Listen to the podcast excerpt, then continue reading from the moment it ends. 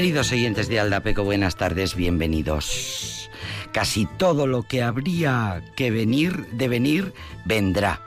Casi todo lo que habría de venir y vendrá, lo escribió él, Homero, en el siglo VIII antes de Cristo, o sea, hace 28 siglos y sus epopeyas, Ilíada y Odisea, mantienen intacto su hechizo literario y el conocimiento del ser humano.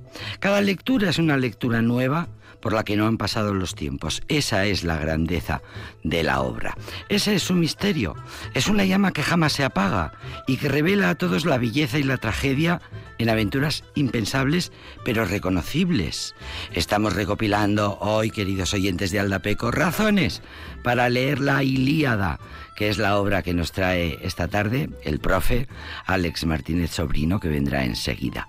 Una célebre humanista francesa de nombre Jacqueline Worms de Romilly, helenista, traductora ensayista, académica experta en la Grecia antigua, escribió: La Ilíada expresa los sentimientos humanos más esenciales de todos, presentándolos bajo la forma más desnuda posible. La Ilíada expresa sentimientos fundamentales, o si se prefiere, intemporales, emociones que responden a las grandes situaciones humanas, un ataque al honor, las demandas del afecto, la pérdida del ser más querido en el mundo. En la Ilíada, esas emociones se presentan en su esencia misma sin detalles ni particularidades. Hay, un, hay otro, otro referente helenista mallorquí, Carlos García Agual, ensayista y experto que escribió. Eh, recuerdo a los oyentes que estamos recopilando eh, razones para leernos en estas vacaciones que vienen la Ilíada, en el caso de que no lo hayamos hecho ya. Bien, Carlos García Gual, reputado referente helenista mallorquí, escribió. En la Ilíada se ofrece una perspectiva épica sobre la trágica condición humana, sobre la ferocidad de la guerra, la frivolidad y la belleza de héroes y dioses, las ilustres hazañas que las aladas palabras del poeta salvan del olvido. Se aprenden muchas cosas del poeta cuando se le conoce a fondo. La magnanimidad, el esplendor de las cosas, los horizontes de la aventura y la humanidad de un mundo donde no hay buenos ni malos, sino gente sufriendo y actuando. Ni en Homero ni en los trágicos griegos hay el menor resquicio para el fanatismo. Iván Acosta, por su parte, que es una importante académica, especialista también en el pensamiento griego antiguo, dice al respecto, hace miles de años Homero, con la Ilíada y la Odisea, sus dos enormes poemas, tan altos como montañas altas, nos enseñó a ver el mundo, a pensarlo, a imaginarlo. Nuestra cosmovisión, al menos la occidental, surge desde la voz de un poeta, la narración épica de una guerra que devastó Troya y la aventura posterior que emprende Ulises uno de los héroes victoriosos al volver a casa. Bueno, podríamos, eh, podríamos eh, estar leyendo mm, eh, razones y razones y argumentos y argumentos que nos demuestran mm, por qué esta es una obra universal, por qué es una obra intemporal, como dice uno de los expertos, intemporal, porque 28 mm, siglos después estamos aquí leyendo sobre el género humano, sobre la condición humana. Eh, nada de lo humano nos es ajeno. Bueno, pues este es el libro que nos trae Alex Martínez Sobrino. Por lo menos nos recuerda que está ahí. Ahí lo tienes, ya tendrás un rato y ya te llegará el momento en el que digas, hombre, me voy a leer la Ilíada. Canta, odiosa, la cólera del pélida Aquileo. Cólera funesta que causó infinitos males a los aqueos y precipitó al Hades muchas almas valerosas de héroes a quienes hizo presa de perros y pasto de aves. Cumplíase la voluntad de Zeus, desde que se separaron disputando el Átrida, rey de hombres, y el divino Aquileo. Así comienza la Ilíada que hoy vamos a recordar y que hoy vamos a eh, rememorar, porque seguro que en el instituto nos obligaron a leerla, y quien más y quien menos algo ha leído. Y, y ahora, mira qué canción tan bonita tengo para empezar.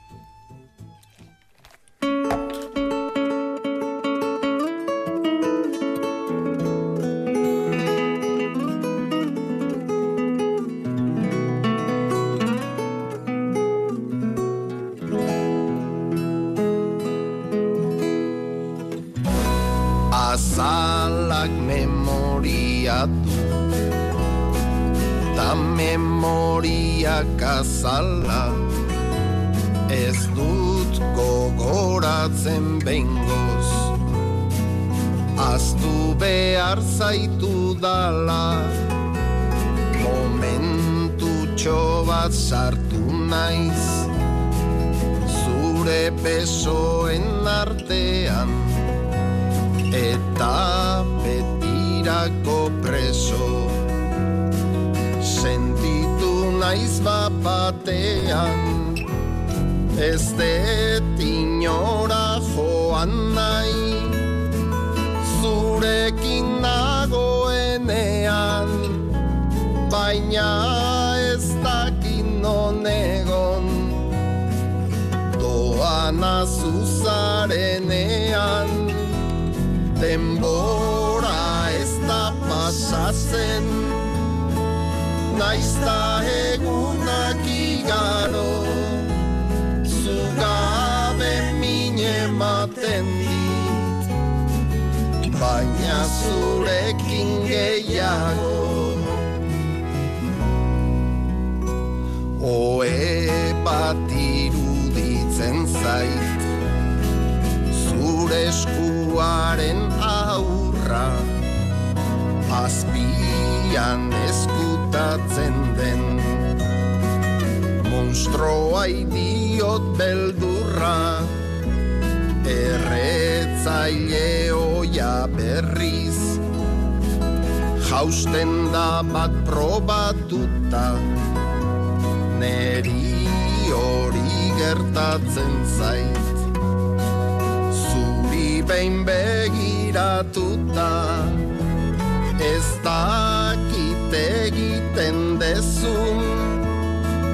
Nahi gabe edota naita baina zure perfumea daukatatzetik jarraika. Denbora ez da pasatzen igaro zugabe mine ematen baina zurekin gehiago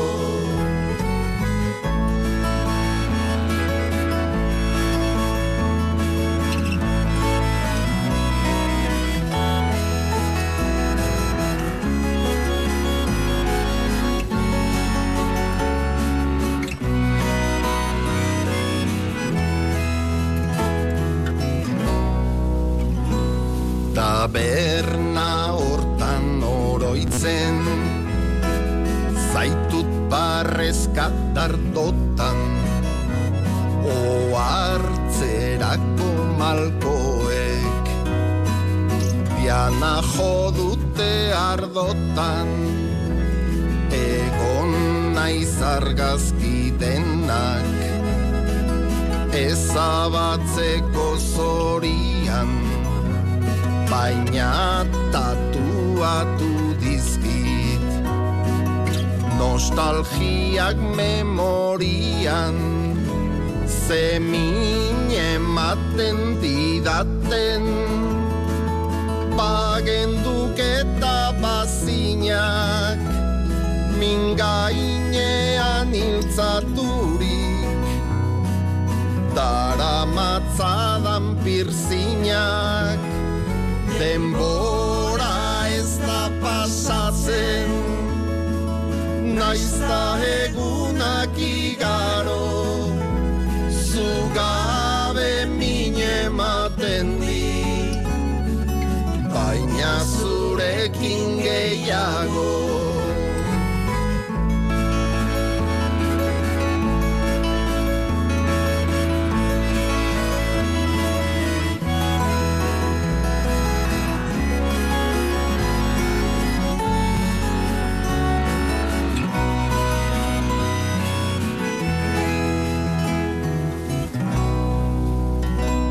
beti izango da hobeto Bada espada esatea.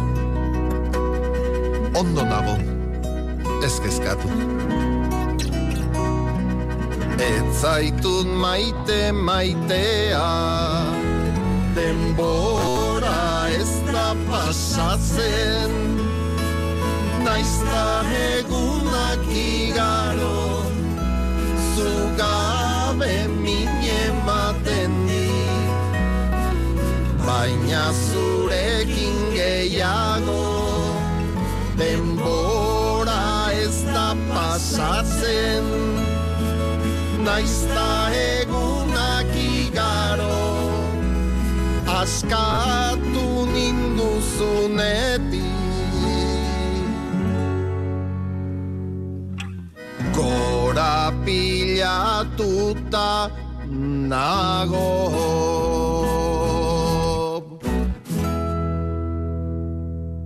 Los más habituales de Aldapeco ya saben que es uno de nuestros grupos preferidos. Son Ezurbeltzak, es la personalísima voz de esa gran personalidad que traspasa géneros, la del Versolari John Maya. Versolari, cantante, letrista, uno de los letristas no solo más prolíficos, también más requeridos del momento, todos quieren letras suyas. Y un tipo ambicioso y un tipo soñador, John Maya, que cumple sus deseos, por ejemplo, persiguiendo y consiguiendo que el mismísimo Silvio Rodríguez la voz de la trova cubana, cante en euskera para el que hasta ahora eh, viene siendo el último disco de John Maya, Cantubat Guera. Disco libro, que lo tenéis ahí a vuestra disposición. Esta canción, eh, Dembora es da Pasatzen, esta canción es de su formación pasada, es Zurbelzak, que formó con el acordeonista Gorka Hermosa, que es ahora mismo en el plano internacional uno de los acordeonistas de máximo, de mayor prestigio, cosa que nos enorgullece muchísimo.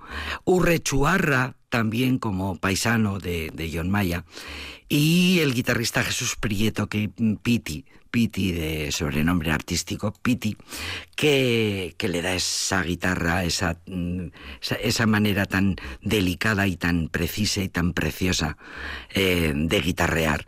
Y hacen entre los tres una cosa preciosa que da como resultado este Dembora esta pasatzen, con el que nos gusta muchísimo empezar eh, al Dapeco. John Maya, creador de grupos efímeros que duran pocos años, pero que van dejando obra y canciones que ahí quedan y aquí los seguimos escuchando, que es lo importante. Bueno, pues es una gozada siempre escuchar esa voz y escuchar ese sonido de John Maya y Zurbeltzak de Embora Esda Pasatzen en este programa que se llama Aldapeco.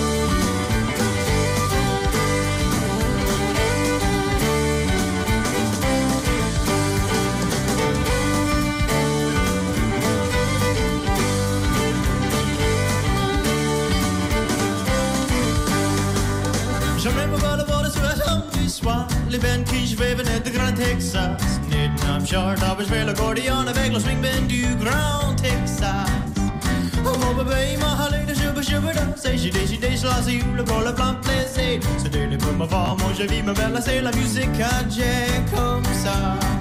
Et voyageons ici, et voyageons là-bas. Et tournons en deux fois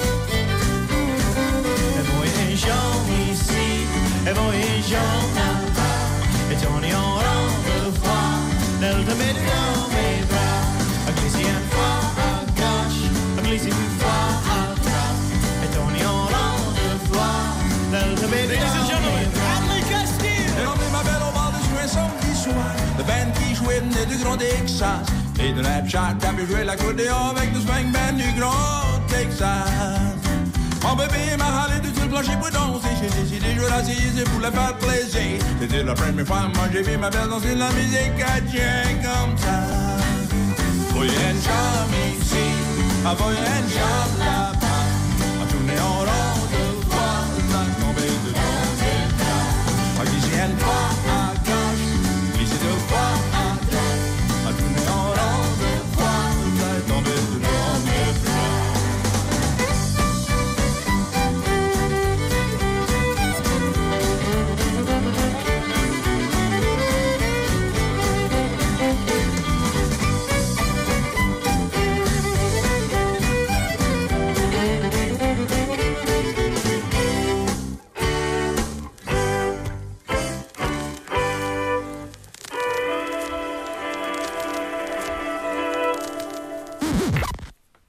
Música muy especial, aunque para mucha gente este sonido, el cajún, sea solamente, bueno, se dice que es un estilo del country. Es verdad, eh, lo podemos identificar con el country, sobre todo si hemos visto muchas películas de, de vaqueros, de indios y de vaqueros, que por cierto los colonos, pues claro, es que todo está relacionado. Pero es una música, la música cajún, que tiene características propias, como es, por ejemplo, su marcado carácter rústico. Mira, me gusta mucho esto, porque es verdad. El cajún eh, se hace con violines que rascan de manera bastante áspera sus cuerdas. Eh, bueno, eh, bailan y cantan mientras se puede decir que no es que traten el violín de una manera muy preciosa, muy precisa o muy virtuosa. El cajún, eh, lo mismo que el country, son canciones que cantan historias, generalmente cantan penas, cantan calamidades, pero al mismo tiempo y al contrario que pasa en el blues, es una música para bailar. Se puede bailar, mm, uno se puede divertir y se puede, mm, eh, en fin, puede romper la pista bailando mientras cuenta los dramas más dramones que te puedas imaginar. El caso es que es una música eh, muy especial que tiene una, eh, una historia, que tiene una historia, porque mm, lo hemos contado muchas veces, eh, forma parte de la cultura cajún para la que mm, hay que remontarse a la época de las colonias en Estados Unidos, ya os decía yo lo de los colonos, desde el siglo XVII, en lo que entonces se llamaba Acadia o Nueva Francia, que hoy sería Nueva Escocia, eh, los acadianos eh, vivían instalados descendientes de colonos que habían ido a las Américas a buscarse la vida, siempre igual, vivían rodeados de colonos del Imperio Británico en ese momento, pero siguieron manteniendo los acadianos eh, franceses, mm, siguieron manteniendo sus costumbres, su lengua francesa, su religión católica, y luego, bueno, pues ya Acadia fue conquistada, se tuvieron que marchar de allí, acabaron en Luisiana, donde hoy viven, es una colonia muy extensa y muy importante y muy reconocida, que crean la cultura cajún. Eh, la cultura cajún, de la cual, eh, por cierto, que las, eh, los grupos que mm, mantienen hoy día, y muy bien además, la música cajún, suelen ser, esto se da mucho en Estados Unidos, y en Luisiana y en Nueva Orleans y por ahí sin duda, se da mucho lo de formaciones de familias enteras familias enteras que cada uno con su instrumento y todos con sus voces y armonías hacen canciones como esta que acabamos de escuchar. El grupo se llama El Angelus, el Angelus, y tocan este cajón tan propio, tan puro, tan divertido, tan reconocido. Es un grupo muy reconocido. Y es divertido ver al padre, a la madre, el abuelo, la abuela, los jóvenes, adolescentes, los niños más pequeños, todos con sus violines y sus acordeones eh, y sus botas de montar a caballo y todos cantando. El cajún es una música que nos gusta mucho y l'Angelus, este grupo, es uno de sus más eh, admirados representantes y lo vamos a volver a escuchar.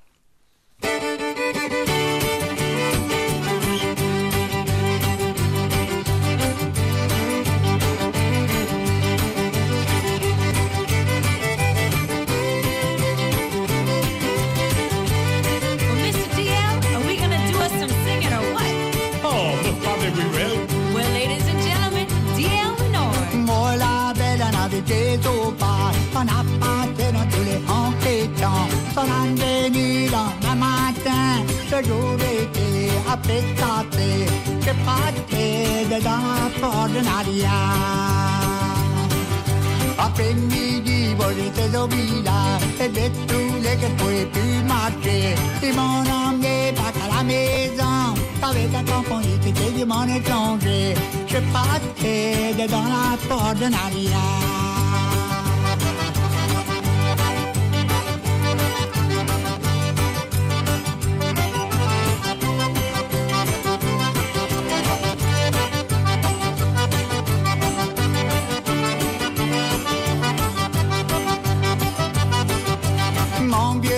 toto žáribé, ty latte jede tom demonide, e pai putemo già veto la tegge, ma giura te moneta guarda gre, papà te e da dalla coordinaria. Ayant un tas d'amis comme j'avais de l'argent, à toi que tu d'argent, mais volant puis moi. C'est dans le village de boy, baby, dans le tracas. Alors, mon partis dans la prison. On va partir dans la. You ready, little grasshopper? Oh, yeah, yeah! Hey, hey, hey, that's my line. Après-midi, moi j'étais au village. J'ai mis sur les j'ai marcher. Il m'a ramené back à la maison.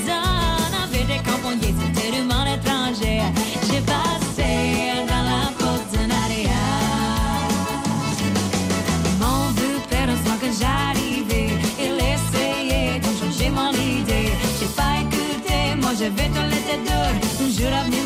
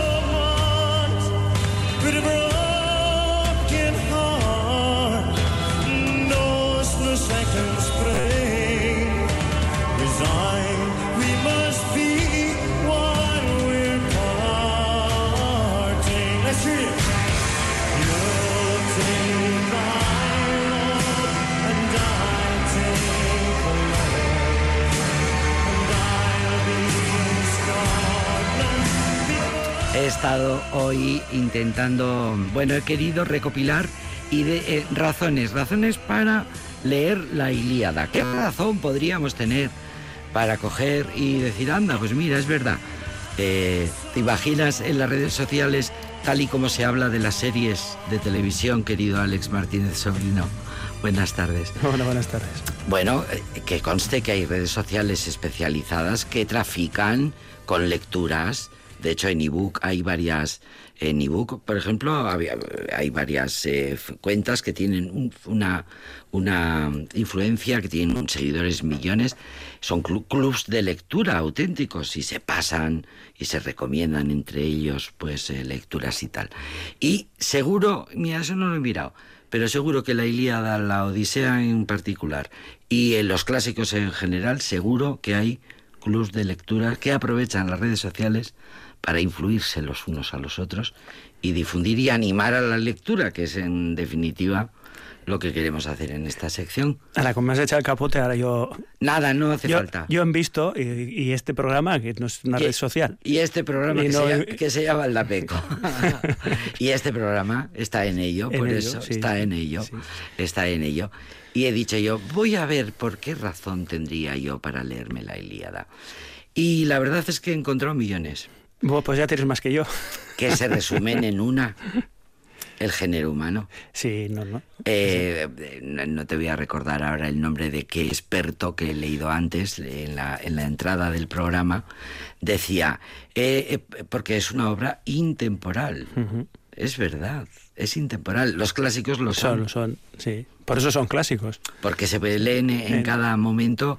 Mira, el otro día, el otro día, ayer o anteayer, escuchando, bueno, y creo que lo contamos una vez, yo suelo trabajar y, y suelo tener o, o bien música Sí. de diferentes Sí, tiene va- ese- variedades. Tiene la habilidad Sí. Alex Martínez Sobrino, profesor de la UPV, de pasar el día en su despacho trabajando mientras escucha música, cosa que yo no o, podría. o música o conferencias o entrevistas o me gusta trabajar así. Y, y estaba escuchando el otro día un- a una persona que, bueno, pues tuvo, tiene mucha influencia y explicaba él, pues, eh, que es un gran lector. Eh, entonces mm, estaba hablando de algunos autores que de un- de en concreto de un autor que traído aquí dos veces este año y lo vamos a traer el año que viene gallego A la sazón, gallego gallego. Torrente Ballester ¡Ay, Torrente Ballester! y él decía ¿Cómo que me gusta ese, Sí. ese hombre? Y él decía que para él era el mejor autor gallego de, de los mejores. No, no sé si el mejor novelista español del siglo XX, pero sí el mejor. Brilla- brillante. Sí, y- brillante. y entonces- Y, y experto en los clásicos. Sí, sí. Y entonces lo que, lo que decía este hombre era que eh, explicaba, dice, tú lees eh, Dostoyevsky o lees Shakespeare o lees Gonzalo Torrente Ballester eh, y hablaba de los gozos y las sombras en este caso. Y dice, tú lees, dice, sí, está, está situado en, Ingla- en, en Inglaterra, bueno, en, los gozos y las sombras está situado en, Galicia, ¿no? Pero lo que estás viendo ahí es la esencia del ser humano, da igual, trasciende lo que es el, El horror el de la localismo. guerra, sí. el caciquismo, el- las clases sociales, la represión, Mm. la crueldad, el honor, eh, el amor, el desamor, el abandono. eh, Hay obras que, que- que trascienden es- ese punto local o ese punto geográfico de dentro de un que pertenezcan a la literatura de un país o- y, y- y lo que tú re- reconoces es a la esencia del ser humano, que lo- por eso los traemos y, y nosotros solemos traer aquí normalmente y esto es una cosa que tenemos olvidada, pero es que es así, es que nuestros eh, padres son eh, Homero, son Virgilio, son Catulo, son Horacio, esos son nuestros padres. Los padres de nuestra cultura, de, nuestra, cultura. civilización. Esos, Pensamos, más, más luego nuestro pensamiento está construido a partir Sí, de esos de esos y luego los autores cristianos que invaden, bueno, invaden, no, permean la, la Edad Media, pero es que eso- esos son los padres de nuestra cultura. Nos- nosotros nos olvidamos porque queremos que sean de, de hace tres días, no, son estos son y se nos olvida y ahora y, eh, y la razón por la que he traído Homero es eh, no iba a traer Homero hoy tampoco. Como mm, yo te- ya te dije el otro día, tengo preparados no sé, no sé cuántos programas. Y de- según el ánimo que tenga ese día, no me- te creas, no. me. Muchas veces es lo que ocurre en el programa, que como no... Y entonces el otro día dijiste, se te ponen los pelos, ¿con qué lectura se te ponen los pelos de punta a ti? ¿Con Homero y tal? Y dije, bueno, pues mira, no... No, se- no Ah, con Homero precisamente, vale, pero mira, te lo voy a llevar porque hemos traído la Odisea, hemos traído a Y Virgilio no a- a- hemos traído, traído la Ilíada. Es Y verdad, es ahora verdad. vamos a traer la Es Ilíada. verdad, es verdad. Y estaba buscando otra excusa, ¿no? Pues yo que sé, como llega la Navidad, digo, pues algo que tenga que ver con la Navidad, y digo, ¿cómo relaciono yo esto? La Odisea que está escrita para mujeres y la Ilíada que está escrita para hombres. No, yo no, no, no, no pienso así. He y no- y voy a he eso. leído por ahí. Bueno, pues, pues eso puede ser una Y me ha llamado la, y digo, bueno, bueno, no- Bueno. No, deja de tener eh, su, su punto. Bueno, yo creo. Las- lo, discutimos otro. en Vale, momento. otro- en otro momento. Entonces está buscando, digo, no voy a dar esta razón tan pedestre, que es, eh, pues, en su punto, su, quiero decir, en su esencia es, es- es bonita, ¿no? Tiene su gracia, pero es demasiado pedestre. Voy a hacer una vinculación con la Navidad. Pues, y luego pensaba, bueno, porque este autor es el origen de la literatura, el concepto de literatura nace con Homero. Es verdad que hay otro mm, coetáneo suyo, que sería Siodo, que tiene otro, otro tipo Contar de trabajos. historias que reflejen pero, la sí. historia, o sea, contar cuentos, pero reflejando la historia, lo La- Mm. que está pasando en ese momento, el retrato de la época que en ese que se está viviendo. Y la, eso es, y la- la tradición literaria surge con, con Homero. Entonces digo, pues por eso, ya está. Y esa es vincula mm, el nacimiento del niño Jesús y el nacimiento de la literatura. Digo, va, pues eso puede servir. Bueno, ya ves que como soy honrado, te las cosas como. Ahí va. Pero- Ahora que dices el nacimiento del niño Jesús, eh, pero si yo había preparado un villancico para ponerte, te lo voy a poner al final. Vale. Te le- a, a ver si tengo tiempo y te lo pongo al final, en tu honor. Haremos, haremos tiempo. Y, eso, y esa es la razón de traerlo. Y luego lo cierto es que yo la he leído varias veces y es- cuanto mayor eres y, y- y con mayor ma- grado de madurez, Y con más, mayor conocimiento. más gusto le sacas. Pero realmente me- la primera vez que la leí me gustó más que la Odisea. La Odisea no me enteré. Cuando leí la, la primera vez que... Cuando le digo a los chavales... Yo leí la Odisea con 14 o 15 años, por ahí más o menos. No enteré de nada y me miran así como sorprendido. Claro, como a ti ya te ven ya hecho y derecho. Y se creen que, has se, se cree que has nacido así. así. Y se cree que has nacido así. Te miran así como Sí, digo, a ciertas edades, estos, esta gente, esto- los lactantes, Sí, eh, sí. ¿cómo, es, ¿cómo que señora? ¿Cómo que- Si yo soy una señora, tú eres un lactante, tú eras, elige. Y, y la primera vez que la, la Ilíada, bueno, me gustó más que la Odisea, eh, pero luego cuando la he vuelto a releer, eh, ves que es, es muy- es maravillosamente buena. O sea, es- las figuras, el- es que tiene la, El esencia, la del ser humano. es, eh, Exacto.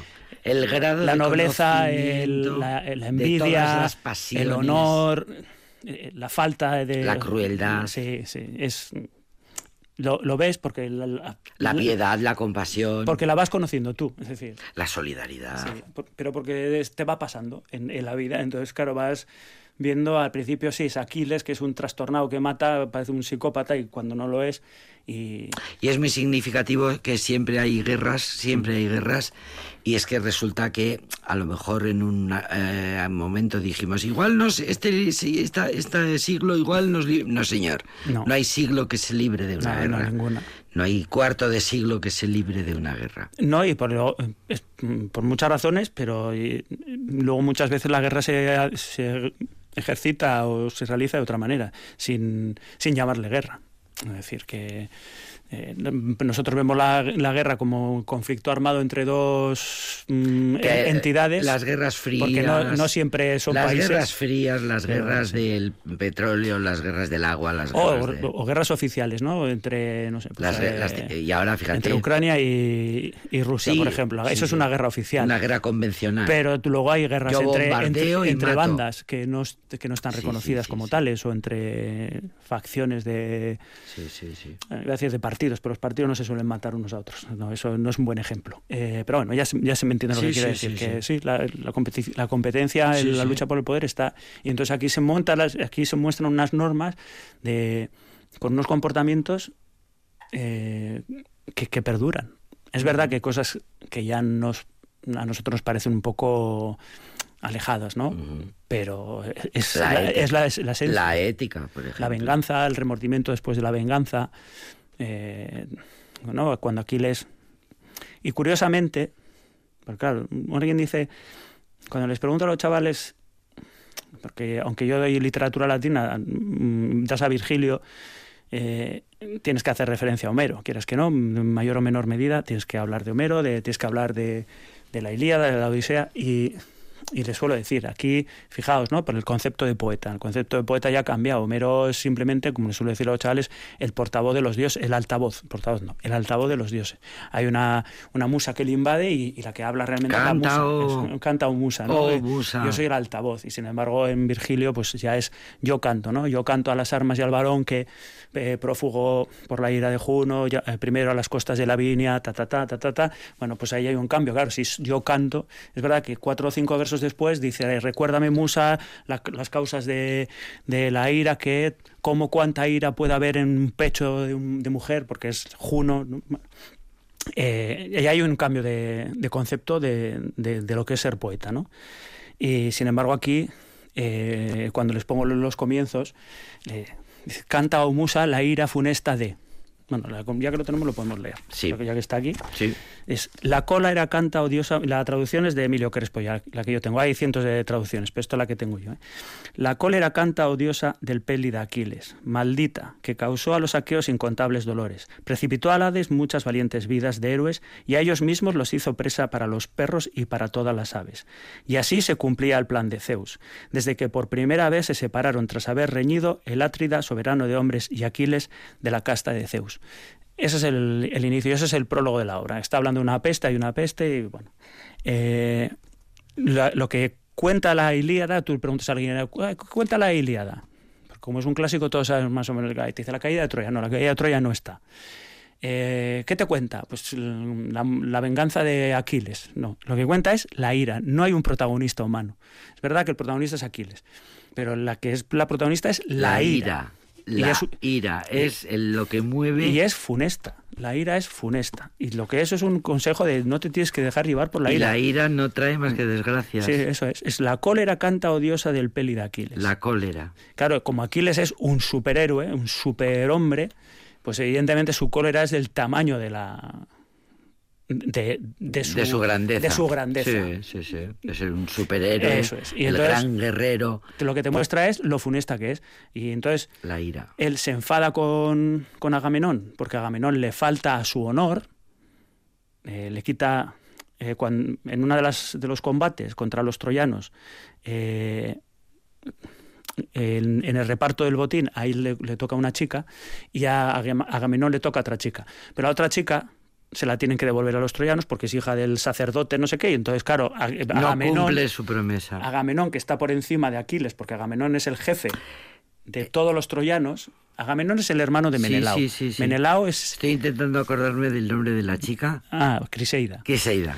Eh, Criseida y Briseida. y Briseida. Y entonces, sí, señor. Criseida se la tienen que devolver a, a su padre, que es sacerdote de Apolo.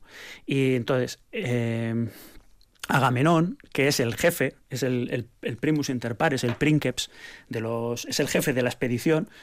Todos son reyes, pero el jefe de la... Claro, porque en realidad están allí a las puertas de Troya eh, muchos pueblos diferentes, distintos, cada, de- uno es una, es una- los aliados, Los aliados. aliados cada uno de su país con su propio rey, claro. que todos van porque habían, habían todos van hacia allí todos van hacia allí porque habían prometido estaban todos enamorados de Helena de Troya, y cuando Helena de Troya decide casarse con Menelao, todos hacen un acuerdo, un, un tratado de que si le pasa algo a Helena, irán todos en defensa de Helena. Y entonces cuando Paris secuestra a Helena, todos tienen que ir a, A liberar- a liberarla. a. Y el único que no quería ir, que también había hecho el juramento, es Ulises. Pero bueno, eso lo dejamos para otro día. O Yo creo que lo contamos cuando Ya lo trajimos sí, sí. la So- versión esa de Penélope. Lo bonito de esta sección, y a mí me que reconforta mucho, es que como volvemos más o menos de vez en cuando a lo mismo, pues eso me nos ayuda como a fijar, a fijar las conceptos, ideas. ¿no? Claro. Bueno, entonces la cuestión es que ese Agamenón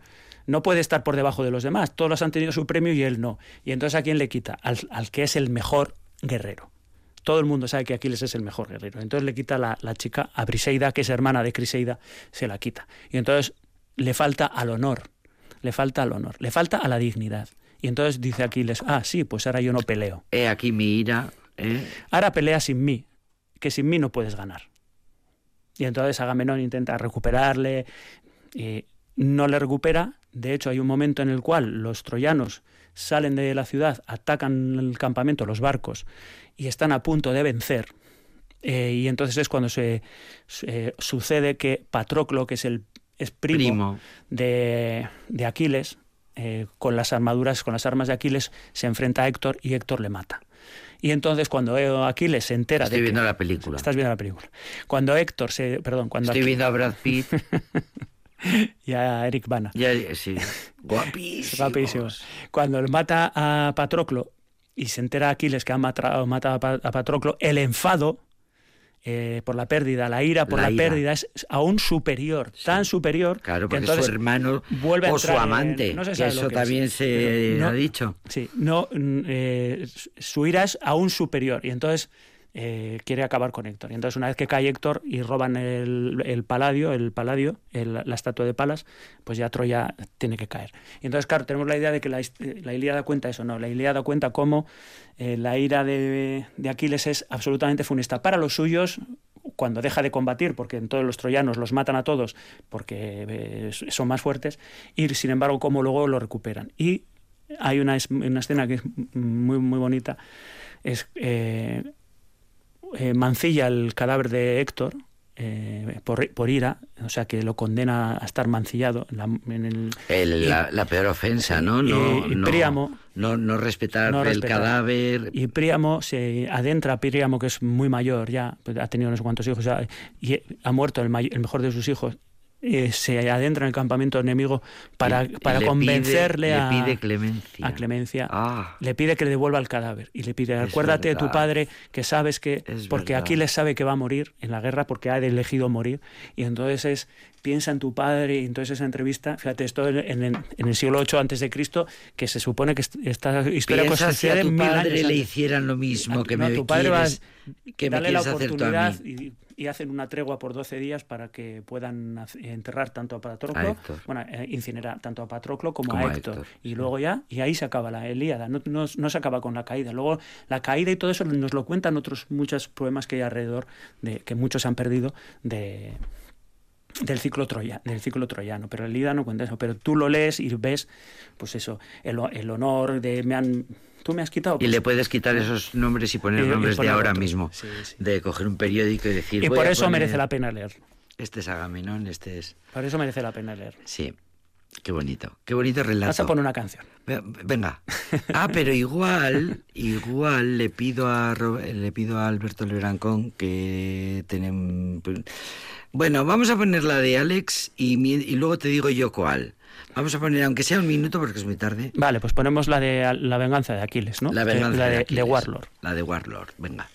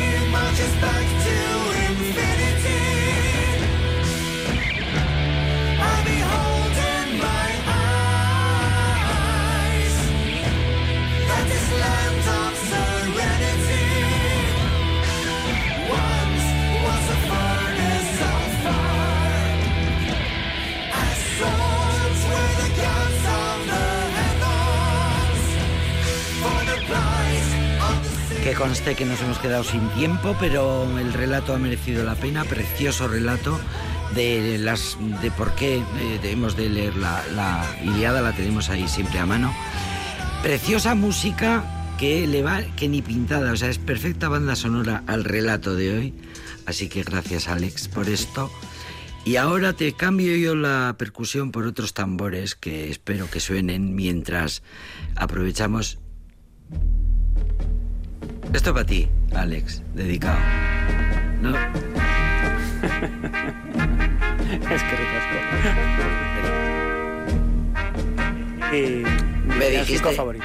me dijiste que era tu villancico favorito. Sí. Venga, que suene. Es que ricasco.